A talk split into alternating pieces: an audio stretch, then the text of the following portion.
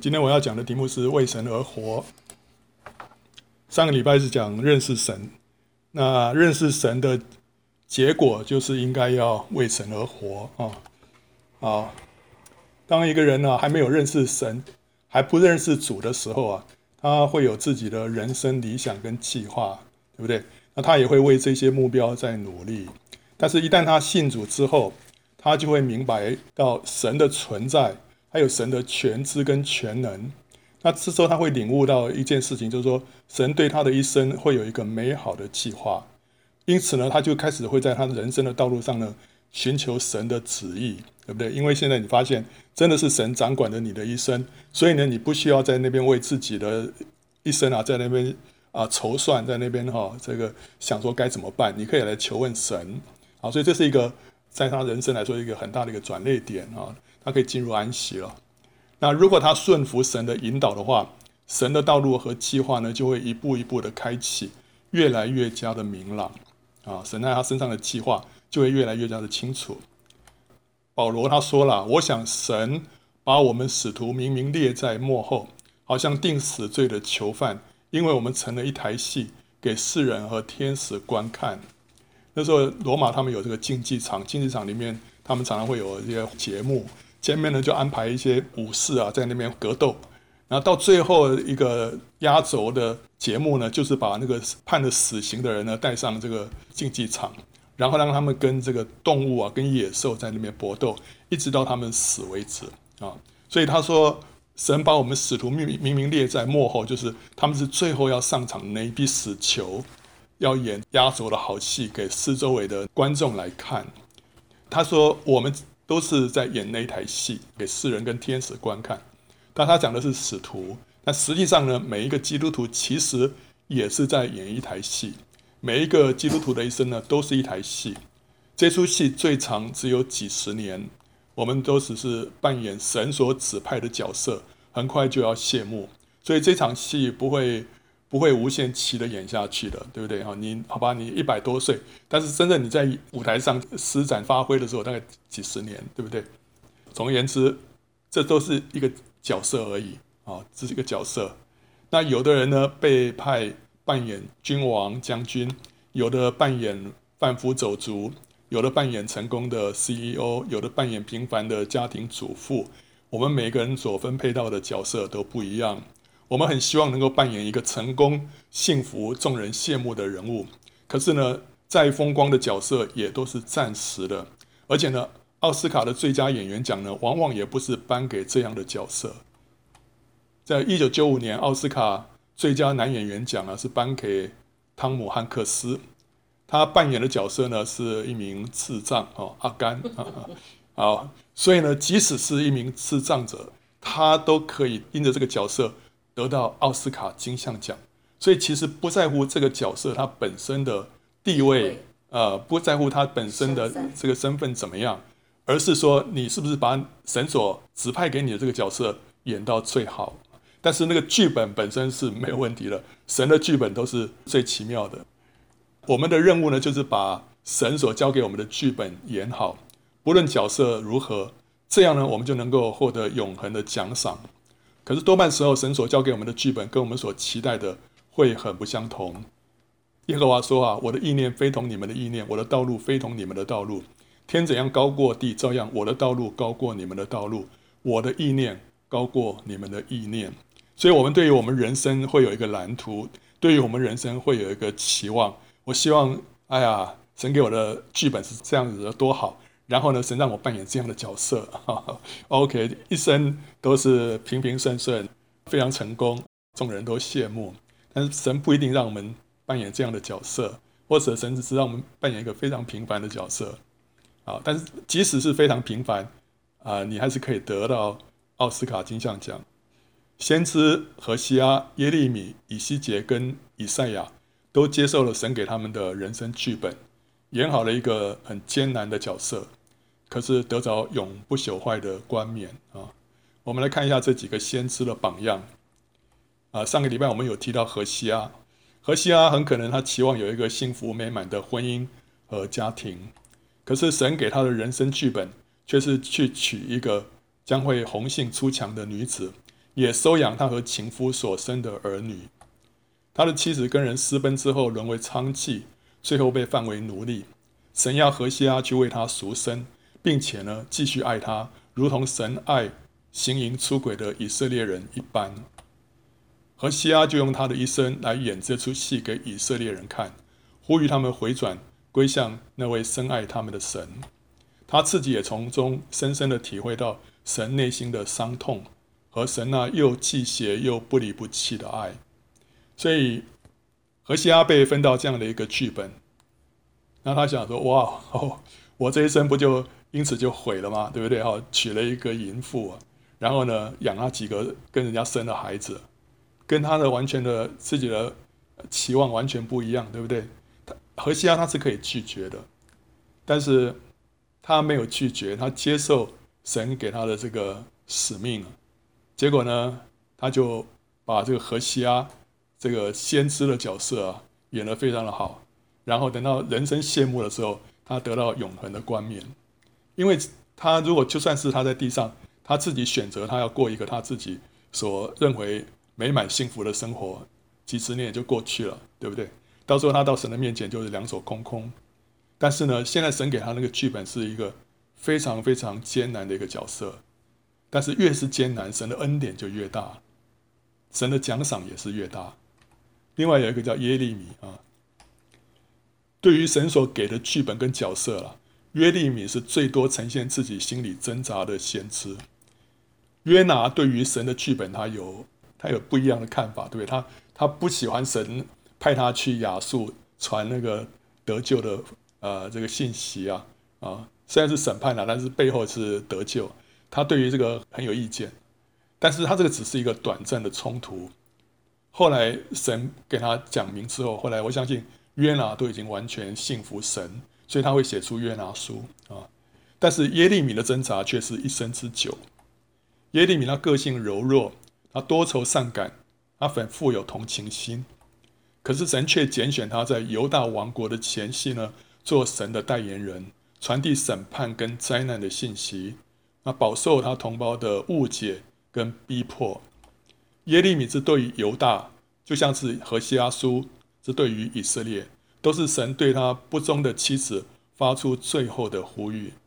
何西阿是在北国亡国的前夕向北国发预言，耶利米是在南国亡国的前夕向南国发预言。这两卷书的性质都非常的相像。耶利米书里面他这样说了：神对耶利米说：“你去向耶路撒冷人的耳中喊叫说，耶和华如此说：你幼年的恩爱，婚姻的爱情，你怎样在旷野，在未曾耕种之地跟随我，我都记得。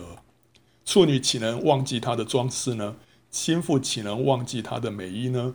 我的百姓却忘记了我无数的日子。你去向北方宣告说：耶和华说。”背道的以色列啊，回来吧！我必不怒目看你们，因为我是慈爱的，我必不永远存怒。这是耶和华说的。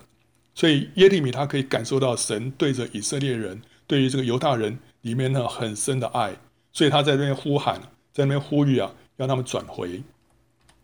他蒙召的时候年纪很轻，他的个性温和，很不愿意跟人家冲突，可是神却要他起来跟众人敌对啊。所以耶和华的话临到我说。我未将你召在腹中，我已晓得你；你未出母胎，我已分别你为圣。我已派你做列国的先知。我就说主耶和华，我不知怎么说，因为我是年幼的。耶和华对我说：“你不要说我是年幼的，因为我差遣你到哪里去，你都要去。我吩咐你说什么话，你都要说。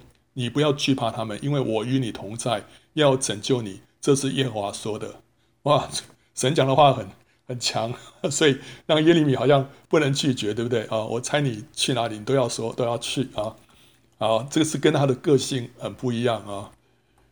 神说啊，所以你要当束腰啊，起来，将我所吩咐你的一切话告诉他们，不要因他们惊惶，免得我使你在他们面前惊惶。看啊，我今日使你成为奸臣、铁柱、铜墙。与全地和犹大的君王、首领、祭司，并地上的众民反对，他们要攻击你，却不能胜你，因为我与你同在，要拯救你。这是耶和华说的。所以神兴起耶利米，要他成为一个非常 tough、非常强悍的一个角色，这是跟他自己的本性好像是截然不同的。他多愁善感，神让他看见的却尽是无可避免的可怕灾难，终至亡国，使他惊惶痛苦。你想说神兴起我做先知，哇，先知，哇，好酷哦，对不对？传先知传信息，可是他看到的都是一些可怕的异象。他说：“我的肺腑啊，我的肺腑啊，我心疼痛，我心在我里面烦躁不安，我不能静默不言，因为我已经听见角声和打仗的喊声。这些信息让他非常的惊慌，非常的痛苦啊。然后他爱人，感情丰富，他热切的为他的同胞代祷。他被称为流泪的先知。他说啊，因我百姓的损伤，我也受了损伤，我哀痛惊惶，将我抓住。”但愿我的头为水，我的眼为泪的泉源，我好为我百姓中被杀的人昼夜哭泣。所以你就看到耶利米书里面，他常常在那边哭啊，常常在那边哭。他这个人真的是啊，感情丰富，多愁善感啊。然后因为神要他宣讲的尽是刺耳难听的信息，以致他惹人恨恶，终日成为笑柄，人人戏弄凌辱他，甚至连他的父家亲族知己都以奸诈待他，企图谋害他。他说：“我的母亲啊，我有祸了，因你生我作为遍地相争相敬的人，我素来没有接待于人，人也没有接待于我，人却都咒骂我。那他的那个同乡是亚拿突人啊，耶和华论到寻索你命的亚拿突人如此说啊，他们说你不要奉耶和华的名说预言，免得你死在我们手中啊。当他决意闭口不言的时候，神的火却在他里面焚烧，使他不能不说。”他说：“耶和华，你曾劝导我，我也听了你的劝导。你比我有力量，且胜了我。我终日成为笑话，人人都戏弄我。我每逢讲论的时候，就发出哀声。我喊叫说：有强暴和毁灭，因为耶和华的话终日成了我的凌辱跟讥刺。我若说我不再提耶和华，也不再奉他的名讲论，我便心里觉得似乎有烧着的火必射在我的骨中。”我就含忍不住，不能自禁。所以后他真，他真的也说：“神啊，我啊，我不讲了，我要我要 quit，我要辞职了，我不不说了。”但没有办法，神的火啊，这个神的话在他里面好像是火一样哦，让他不能不说。可是神也常常安慰他，使他得到力量，继续往前。所以他说：“耶和华万军之神啊，我得着你的言语，就当食物吃了。”你的言语是我心中的欢喜快乐，因我是称为你名下的人。他得到神神的什么话？当然不是那些审判的话。他得到那些审判的话，他怎么会欢喜快乐？他得到那些审判的话，这个痛苦的不得了。但神一定常常给他什么安慰的话、鼓励的话，鼓励他继续往前，继续起来。这就是我们每一个人跟随主可以继续走下去的原因，因为我们常常听到主对我们说安慰的话，让我们里面重新有信心。可以继续的走下去。耶利米也是一样，他道路这么艰难哈，但神也一定常常的来鼓励他。所以当他被鼓励的时候，他就体会到他是称为神名下的人，他是属神的，神负他一切的责责任，他只要把神所交给他的任务完成啊，神负责。因为他预言犹大将会亡于巴比伦啊，所以他劝犹大人要投降，以至于他被视为卖国贼。被囚于淤泥的坑中，几乎要丧命啊！下面这个图就是他们要把他丢在那个那坑里面，那那坑里面没有水，都是淤泥啊！后来差差点死掉。神命令他不可以娶妻生子，来表明说将有战争跟饥荒临到这里。所以呢，耶利米就终身独身，好，所以他把婚姻也奉献了。神命令他不得参加婚丧喜庆，表示神要使欢喜快乐的声音止息。也夺去怜悯安慰，这使他从亲族的集会中消失，犹如自绝于亲友。这个以色列人，他们这种亲族之间的关系是非常紧密的，对不对？如果是有什么婚丧喜庆你不参加，这是很很不可思议的事情，你等于是跟这个亲族啊绝交了一样。所以这种场合，一般一定是要参加的，但是他神叫他不要参加。神拣选了一个柔弱的器皿。可是却要在他的身上呢彰显神的能力，所以保罗说啊，神对他说：“我的恩典够你用的，因为我的能力是在人的软弱上显得完全。所以我更喜欢夸自己的软弱，好叫基督的能力覆庇我。神为什么要拣选耶利米？耶利米就是一个软弱的器皿，但是在这软弱的器皿上面，我们看见神的大能。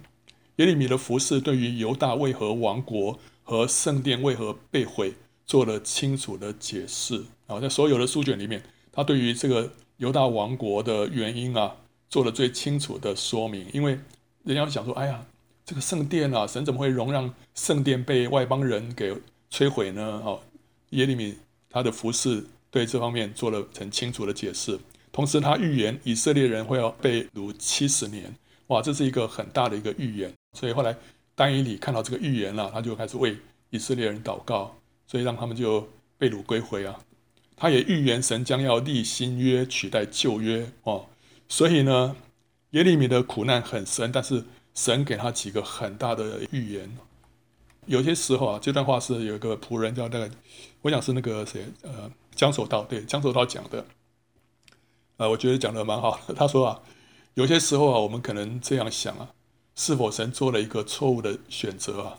在这样的时刻。宣告这样严厉的审判，却打发这样的一个人来做他的代言人，在人看来呢，会认为神选择了一个不合适的人。然而，神若拣选一个刚强自负的人来释放他对他百姓定罪的信息呢，他很可能会把神代表错了。虽然神在那里宣告审判，可是神的心却是破碎的，所以他需要一个人，他的心也是破碎的。来代表神说出严厉定罪的话语。神知道他所做的是什么。在所有古时候的先知当中，没有一个人受苦像耶利米那么多。他不仅是一位流泪的先知，还是一位多受苦难的先知。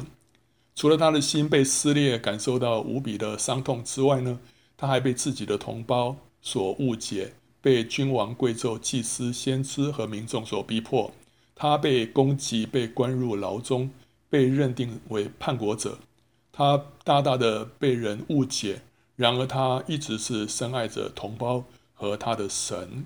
啊，好了，你看到哇，耶利米实在是这么苦。他说：“哦，如果是我的话，我我一定走不下去啊。”但是你不要这样想啊。主耶稣他说啊：“人若因我辱骂你们，逼迫你们，捏造各样坏话回谤你们，你们就有福了，应当欢喜快乐。”因为你们在天上的赏赐是大的，在你们以前的先知，人也这样逼迫他们。这个先知里面绝对包括耶利米，对不对？啊，所以呢，他说，我们我们现在所受的，其实呢，啊、可能都还不会到那么严重，对不对？但是呢，即使是那样子，我们有一个好得胜的榜样在前面，我们在天上的赏赐会是大的啊。那个彼得他也说啊，你们若为基督的名受辱骂，便是有福的。因为神荣耀的灵常住在你们身上，我们为主放下越多，我们越多的按着神的旨意来活，为神而活，我们会感受到什么？神荣耀的灵藏在我们的身上。所以耶利米虽然受到那么大的苦难啊，但是神的灵在他身上一定是丰富的，所以他会常常说啊，主啊，你的话语是我心里的欢喜快乐。神常常安慰他啊。还有我们看到以西结。以西结他是他是生在祭司之家，好的，他生来就是祭司，他也准备要做祭司的，他势必曾经为了要做祭司啊，在那边预备自己。可是神后来却给他另外一个人生的剧本。他二十五岁的时候呢，就是一个祭司要开始实习的那个年岁啊，他就跟犹大王约雅斤等人啊一起被掳到巴比伦去了。他三十岁的时候，就是祭司要正式公职的年岁呢。他在巴比伦的加巴鲁河边看见神的异象，他那时候在河边啊，本来应该是很沮丧，对不对啊？如果说没有这些差错的话，他现在应该是在圣殿里面服侍了。可是呢，神没有让他在圣殿服侍，他被掳到外邦啊。但是呢，神让他看到一个异象。这个时候呢，原本这个时候以西结应该是在圣殿里面服侍神的。在那个圣殿里面呢，有什么东西呢？有雕刻，还有编织的基路伯，还有象征神宝座的约柜。这基路伯除了在这个约柜的上面，还有在在这个四圣所的里面都有基路伯之外，在外面啊，这个圣所里面，你那墙壁上你会看到也是有那个基路伯，有雕刻那个基路伯，还有在那个幔子，幔子上面也是绣的这个基路伯啊，所以你在那边你会到处哎都看到基路伯，还有呢，在这边也有神的约柜，对不对？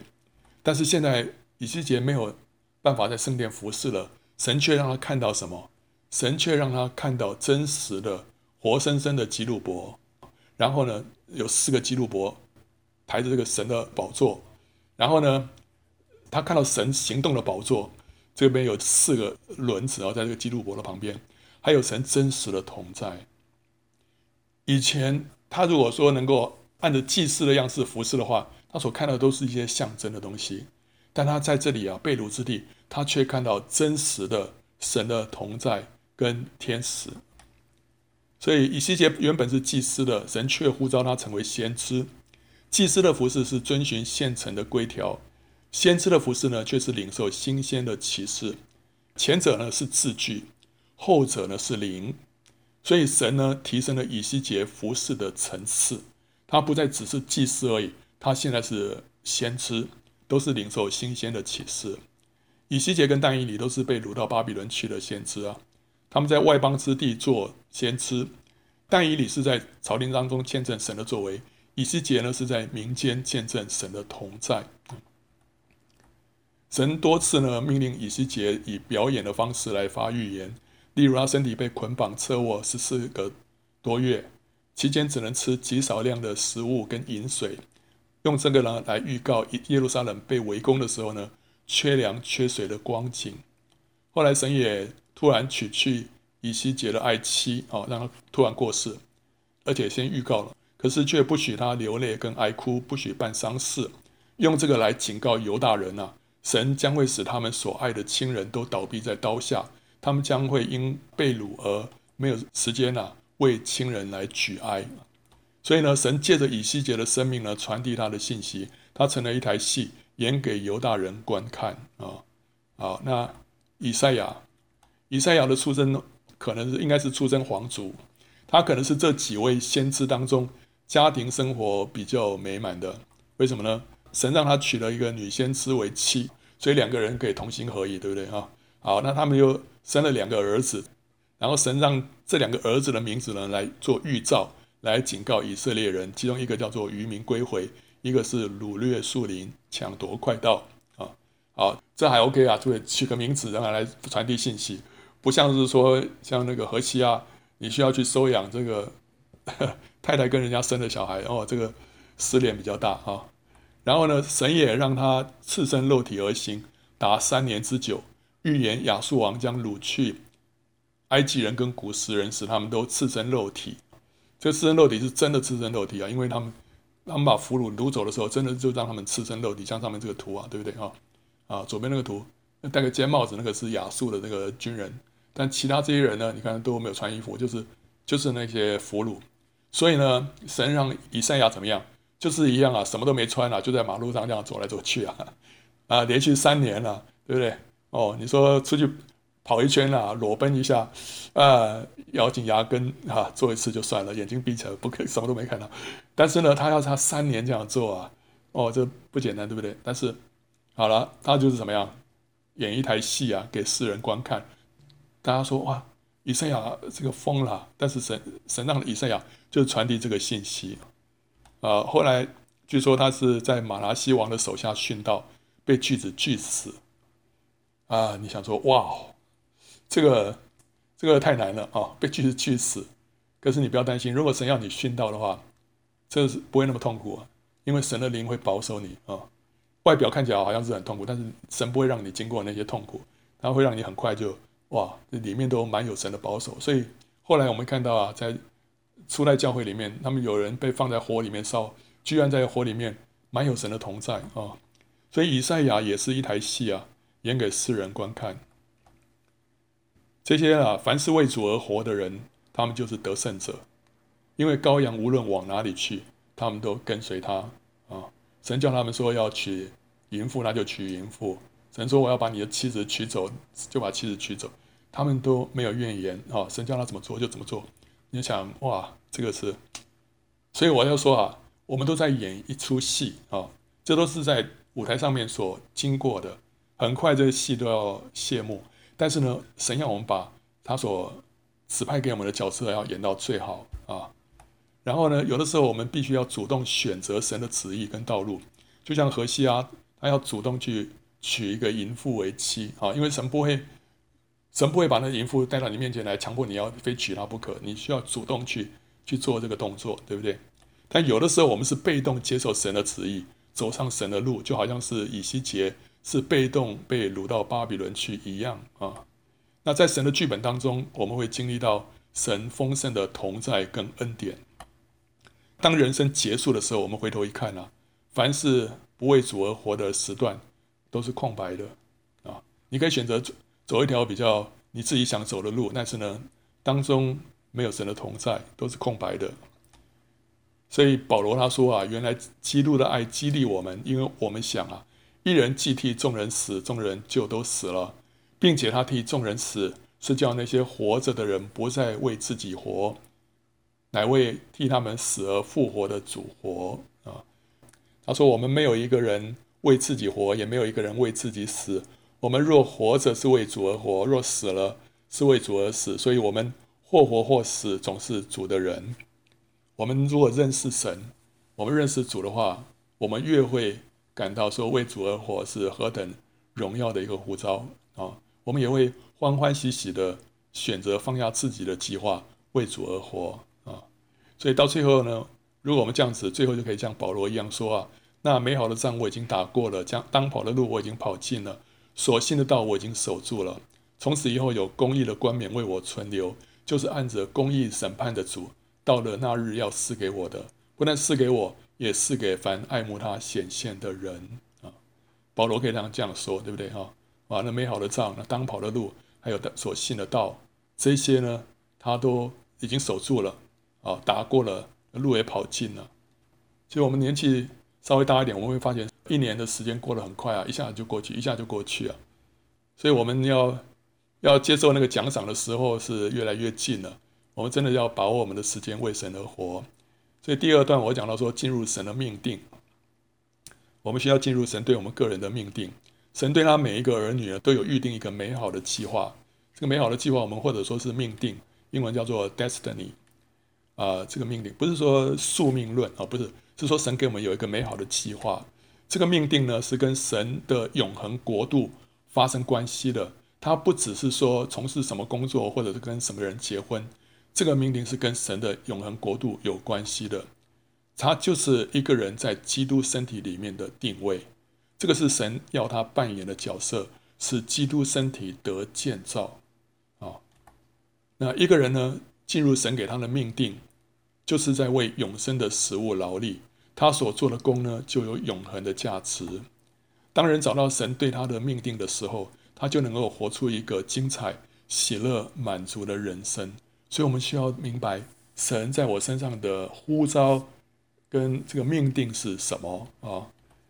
神安排这个劳伦斯弟兄在修道院的厨房里面工作，可是他的命定不是做一个厨子，他的命定是什么？是活出一个。与神同在的生活，然后借着文字将他的经历传递出去，造福基督的身体，这是他的命定，对不对？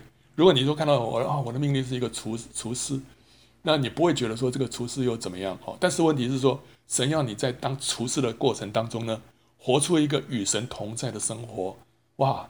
你想到说，这是何等高贵的一个一个呼召跟托付啊！所以我们要知道说，不管神要我们做什么样的职业、什么样的工作，在什么样的环境之下生活，我们要知道这背后就是有一个命定，有一个呼召，是跟神永恒的国度是相关的。我们为了这个呼召啊，活在这个这个呼召跟命定里面，我们就可以成为神的这个身体里面当中一个进攻用的肢体啊，呃，为这个身体带来祝福。一个人的职业可能是。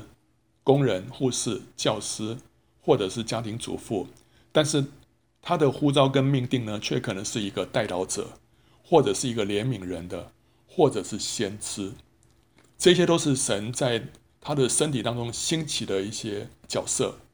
OK，那这些角色其实是我们真正的神在我们身上的那个那个我们活在这地上的那个真正的价值所在啊啊。那神为了要成全他在一个人身上的命定，他会设计制作他，使他拥有某些个性跟才能。他身上的基因啊，DNA 啊，都是为着这个命定而设计的，包括其中的缺陷啊。所以，我们这人被造啊，就是为了神的一个旨意，甚至于是缺陷也是。神会帮助人突破他个性上和才干上的限制，例如他呼召胆怯的耶利米做勇敢的事，他呼召拙口笨舌的摩西为他代言。所以，我们身上的那个缺陷啊，身上的那个软弱啊，不成为神做工的拦阻，而且他常常要呼召我们要突破这些限制啊。当利未人将自己奉献给神的时候，他们杀了三千个拜金牛的人啊。那时候摩西不是说吗？凡是属耶和华的，站到我这边来，结果立位的子孙都站过去，所以摩西叫他们腰间佩刀，在营内往来，哈，就是杀那些拜金牛的人。他们这样做了之后，神就分别立为人呢，成为祭司的支派，将他残暴的个性呢，转而用在屠宰祭牲上面。本来他们因为那个立位跟西缅屠杀了示剑城的全城的那些男丁，对不对？后来那个雅各就咒诅他们了，说神要把他们分散在以色列的各个支派当中，免得他们在聚在一起啊会作乱。那西缅被分散了，利位也被分散了。但是利位的分散跟西缅的分散不一样，因为利位后来站在神这边之后，他成为一个祝福的支派，他成为一个祭司的支派，所以他分散在以色列众支派当中啊，他没有一个自己的一块完整的一块地，他分散在以色列十二个支派当中呢。他成为一个啊，在各个地方来教导百姓神的话，然后呢，带领他们来认识神的支派。所以呢，他们本来是一个残暴的个性，在那边杀人，但是他们现在杀了那些拜金牛的人之后，神把他们的个性转来用来什么？屠杀这些牛羊来献祭了。因为祭司啊、利未人，他们就是常常就天天就是在那边宰牛宰羊，在那边献祭，所以把他们的个性啊。用在神的旨意上面，用在正途上面啊。人的天然才干呢，也必须要先奉献在祭坛上面，让神来掌管，才能够被神所用。神可以决定什么时候用，怎样用，或者是放着不用。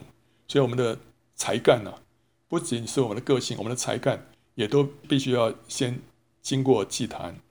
一个人能够被神用，他的先决条件是什么？他必须能够被神不用。你可以被神放在一边，你不会在那边自己动来动去。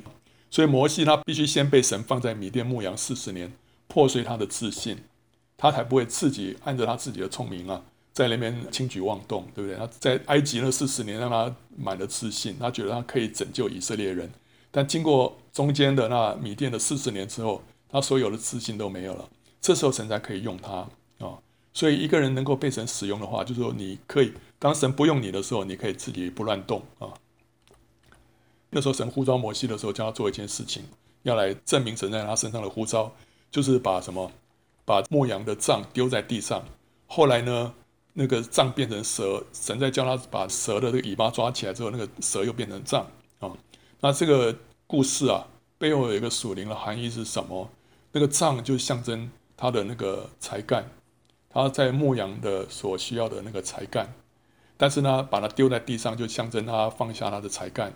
那这个时候，杖就变成了蛇。原来呢，蛇躲在这个杖里面，因为撒旦他本来就是躲在人的这个才干里面呢。他想要借着这个才干来霸占人的心。哇哦，你看我很会这个啊，我很会那个，然后你就想在这方面呢，多多的来发挥，然后呢，来显扬自己，来荣耀自己，对不对？所以这个是撒旦想要借着这个才干呢。来霸占人的心，但是当你把这个才干啊为主放下的时候，躲在里面那个撒旦就现形了啊！啊，原来撒旦想要借着东西，这个东西来来控制我。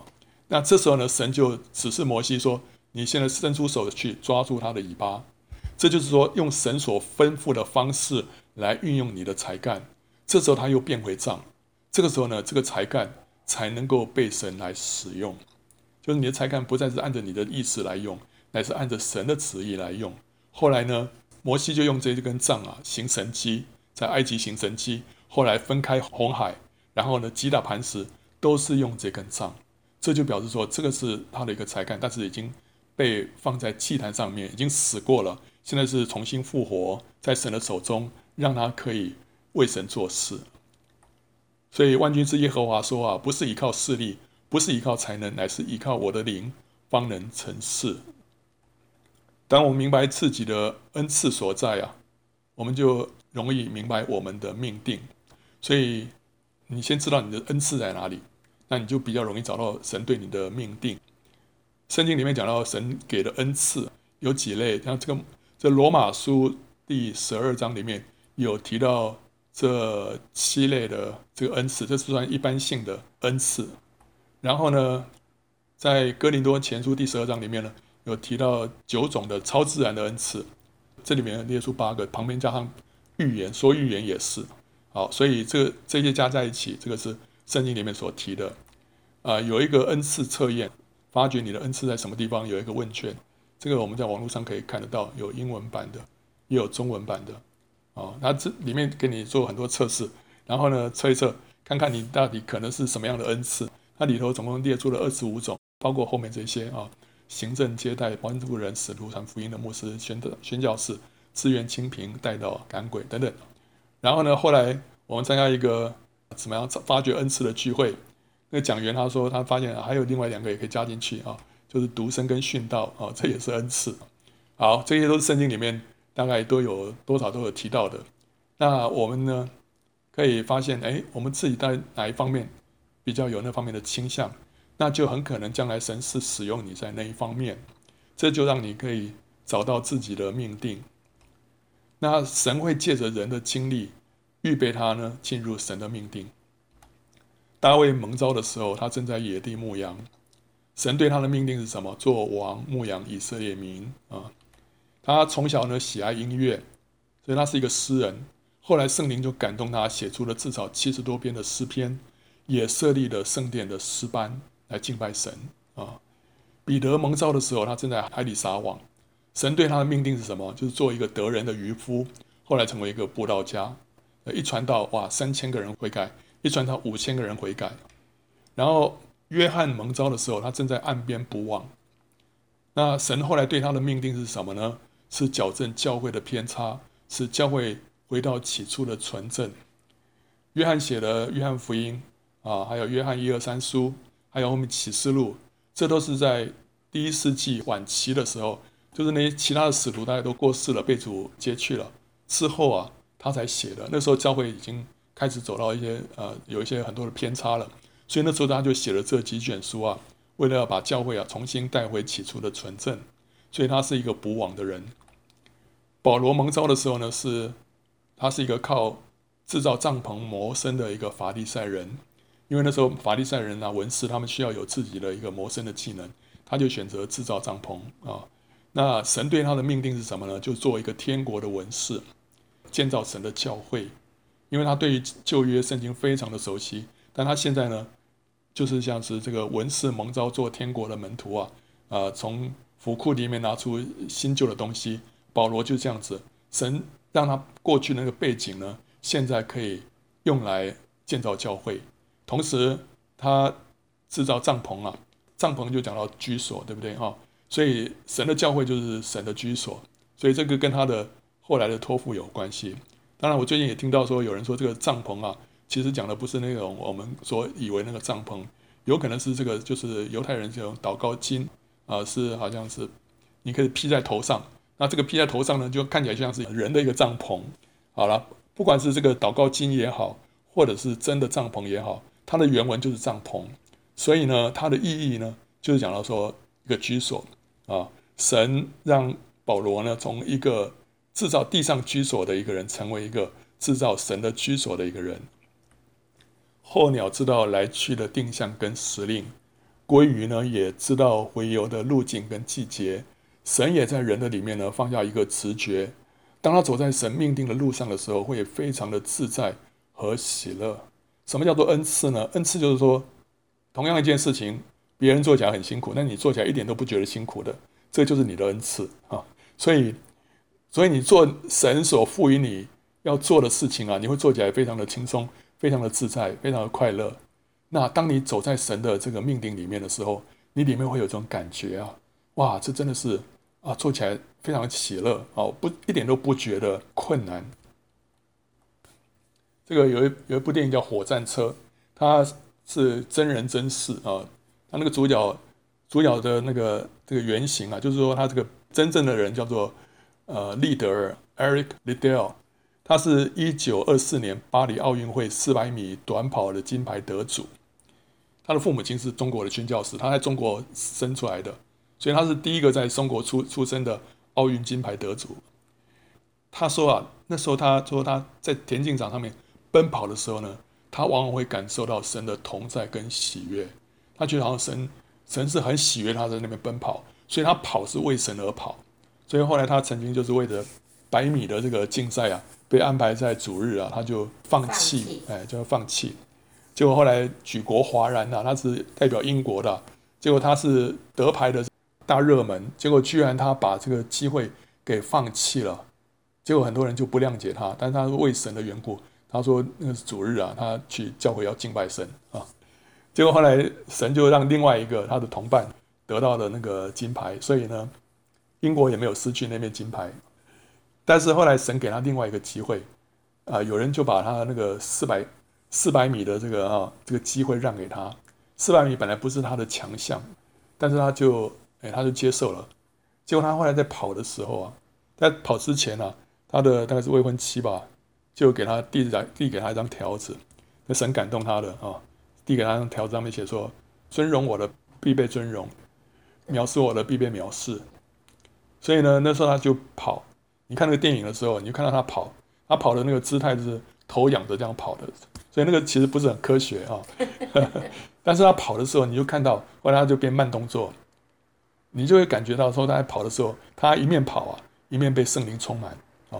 结果后来他果然就神让他得到四百米的这个金牌，所以举国啊又是 又是哗然，就看到说神的神的能力、神的大能、神的荣耀在这个人身上，所以神为他的他的儿女做见证啊。就后来他得到。这个金牌之后，他就去中国宣教，到中国当宣教士，呃，就是继承他父母亲的呼召啊。结果他后来在日本集中营里面宣道，可在日本集中营里面，他被他的同伴说啊，没有一个人在集中营里面，没有一个人像他那么样的像耶稣啊。所以他，他在那里面呢，也活出了一个非常荣耀的见证。好，那这次我的 point 是说，他在跑的时候，他感受到神的同在跟喜乐。这就是说，这是神给他的一个命定，就神让他借着跑步啊，在那边荣耀神啊。所以，如果你是神要你做的，你会做的非常的喜乐。神给人先天的个性跟才能，他也给人后天的学习跟经历，再加上一个顺服奉献的心，这是最重要的哈。他就得以进入神给他命定的计划之中。职场跟家庭呢，是神历练我们生命的地方。是我们听到之后行道的地方啊。职场跟家庭呢，有可能是神给我们的做工的合场跟奉献的祭坛。那但是另外也有可能只是装备我们的神学院。神可能就是，OK，你这个家庭是你的奉献的地方，你就是好好做一个家庭主妇。你在这当中发光发热，或者在你的职场上面发光发热，这是神在你一生当中的。命定有可能是这样子，但也有可很有可能，这只是一个训练我们的一个场所。我们在家庭、在职场当中学习做一个生命当中的得胜者。我们学习在当中把自己献上当做活祭，但是神还有一个更深远的计划，他要我们带到更深的一个命定当中，要来建造他的教会啊。我们如果在小事上面忠心。神就会把大事交给我们。大卫在牧羊牧羊的这个事情上头忠心，神就呼召他出来牧养以色列民。做王是神对他的命定，可是，在他真正做王之前，他的生命还是必须先经过熬炼跟考验。不仅是他做一个忠心的牧羊人，后来当他在逃避扫罗追杀的时候，那时候他的生命经过更深的熬炼跟考验。之后，他才能够真正出来做王啊！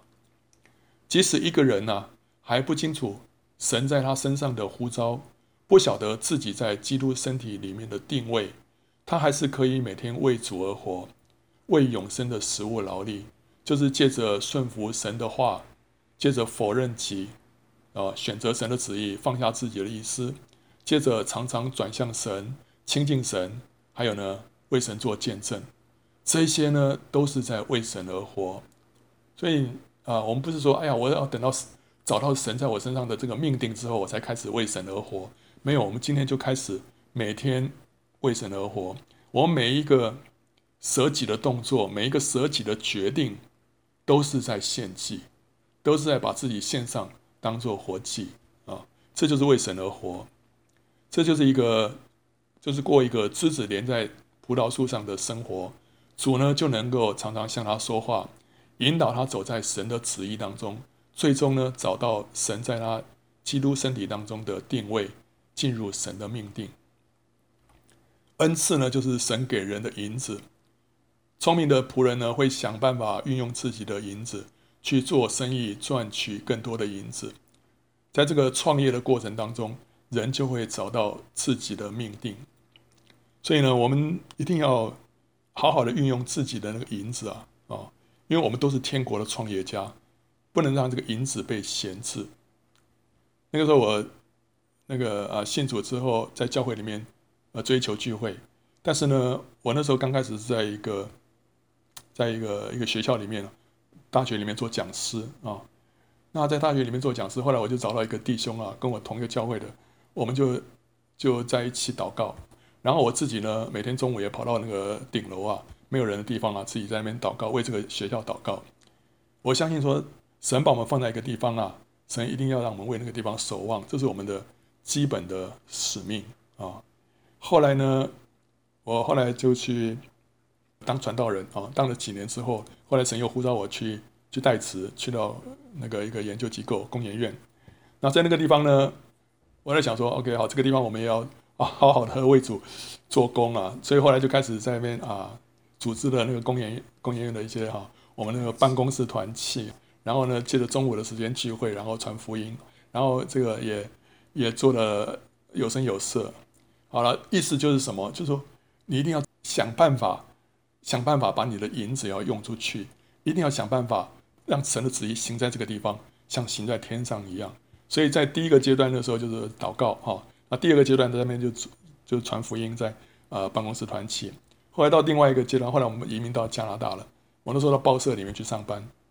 报社里面，我在想说，OK，好，这边看看有谁可以找来一起祷告的，或者一起办那个啊、呃，这个办公室团契的，没有办法了，因为你知道报社的那个工作啊，这个节奏啊，跟那个以前那个什么那个研究机构是完全不一样的，那时间是非常赶的，你晚上就要截稿，然后就要出去，所以没有那个时间让你停下来说，哎，我们现在大家一起来祷告一下啦，或者我们一起来聚会，根本没有那种场地，没有那种。时间让你可以这样做的，你每一分钟都被算得紧紧的。你要把多少个字完全呃完成啊？所以在那个时候你就没办法，那怎么办呢？那时候你就是在的职场当中啊，成为一个得胜者。你在每一个有同事有困难的时候，你过去给他为他祷告，或者给他说几句安慰的话。所以那时候我旁边有一个有一个女同事啊，跟。先生就是闹婚变，先生有外遇，就她在那边哭啊，所以我就递给她一张纸条，说：“我说人的尽头是神的起头啊。”然后我说：“你神会帮助你度过这个难关。”后来他后来他他走走过去了，就是说从这个难关啊，终于终于熬过去了。结果他后来不知道有一个哪一个机会啊，他又又认识另外一个男朋友。那男朋友也是号称是基督徒啊，可他后来跟他说啊，在我所遇到的基督徒当中啊，只有这个这个 Jonathan，我认为他是真的基督徒啊。然后他意思就是说，他现在交往那个那个男朋友，他是比较挂名的，也真的是啊，那个男朋友比较呃比较花心啊。但是 anyway，我的我的我的意思就是说，即使我在那边我没办法说是哦组织一个祷告会，即使在那边没有办法组织一个团契或怎么样。我们还是在生活上面做一个得胜者，把这个神所给我们的机会啊，要好好的抓住。那到最后呢，呃，结果后来几年之后，后来我神让我在开始另外有一个呃查经的聚会，然后借着这个、呃、做这个 PowerPoint，然后呢把它放在网络上，哎，结果现在哎居然有还蛮多的这个观众的啊，这些都不这些都不是我自己的原先的计划跟想象，但是神就一路上这样带过来，你就看到啊，原来神让我到工研院去啊，让我在那边也学习了一些电脑方面的技能。以前的时候，最早最早是我在在当传道人的时候啊，那时候电脑开始兴起了，然后呢，那时候我就做了教会里面的通讯录，我用手写的。就教会有个姊妹说：“哎呀，这个林弟兄啊，这个我们那个公司有那种有这个电脑，我可以帮你把这个这个通讯录啊打用电脑打出来，然后印出来，这样的话就就就整齐多了，好看多了。”那时候我都在想说，这个电脑这东西对我来说非常非常的陌生。所以我还蛮排斥，我说没关系，我用手写就好了。就我 就用手写啊。我在想说，如果我一直在那个环境啊，在那个教会里面待下去，我可能对于电脑始终是门外汉啊，会有一种排斥，一种陌生感。可是后来神让我到工研院去，那边的科技很先进嘛。一开始哇，你什么东西都要用电脑，所以一下子马上就就上手。然后你要去简报，一定要用 PowerPoint。然后呢，我发现哎，这东西呃不难嘛。然后那个自己又学到一些啊一些。一些有一些心得啊，所以呢，后来我就很容易就想说，哎，用这个东西来来讲解圣经不是很好吗？然后呢，中间又又又又搞了一些网站，呃，哎，那也在工业院里面学了啊，觉得说要弄个弄个网站，所以后来自己也加了一个网站。所以你看到啊，这一步一步你就看到神在那边预备一个人啊，让我们能够进到最后神为我们所所安排的命定当中。然后我本来也是对美术比较有兴趣，后来发现，哦，我做这个东西，哇，我觉得这种成就感呢，比这个啊开一个画展成就感更大，对不对？哦，所以啊，神就是借着这些点点滴滴在预备我们，我们是走到后来啊，回头一看才发现说，哇，原来神都是这样预备好的啊。但是呢，我们就是要成为一个天国的创业家，神把我们放在什么样的环境之下，你就想说我怎么样能够啊？最好更好的来服侍神啊、哦。那当我们这个找到自己的呼召跟命定之后呢，我们不要偏离，我们要忠于神所给我们的这个呼召跟命定啊、这个乌西亚他不满足王的职分，他企图进入圣殿烧香，僭越了祭司的职分，结果被神责罚，长出了大麻风。那有一本书叫做《神的降临》，这本书里面介绍了很多位神医布道家还有奋兴家的生平。其中有些人的事工后来走下坡是什么原因？就是因为他们偏离了神给他们的托付，捞过界去做神没有叫他们做的事情。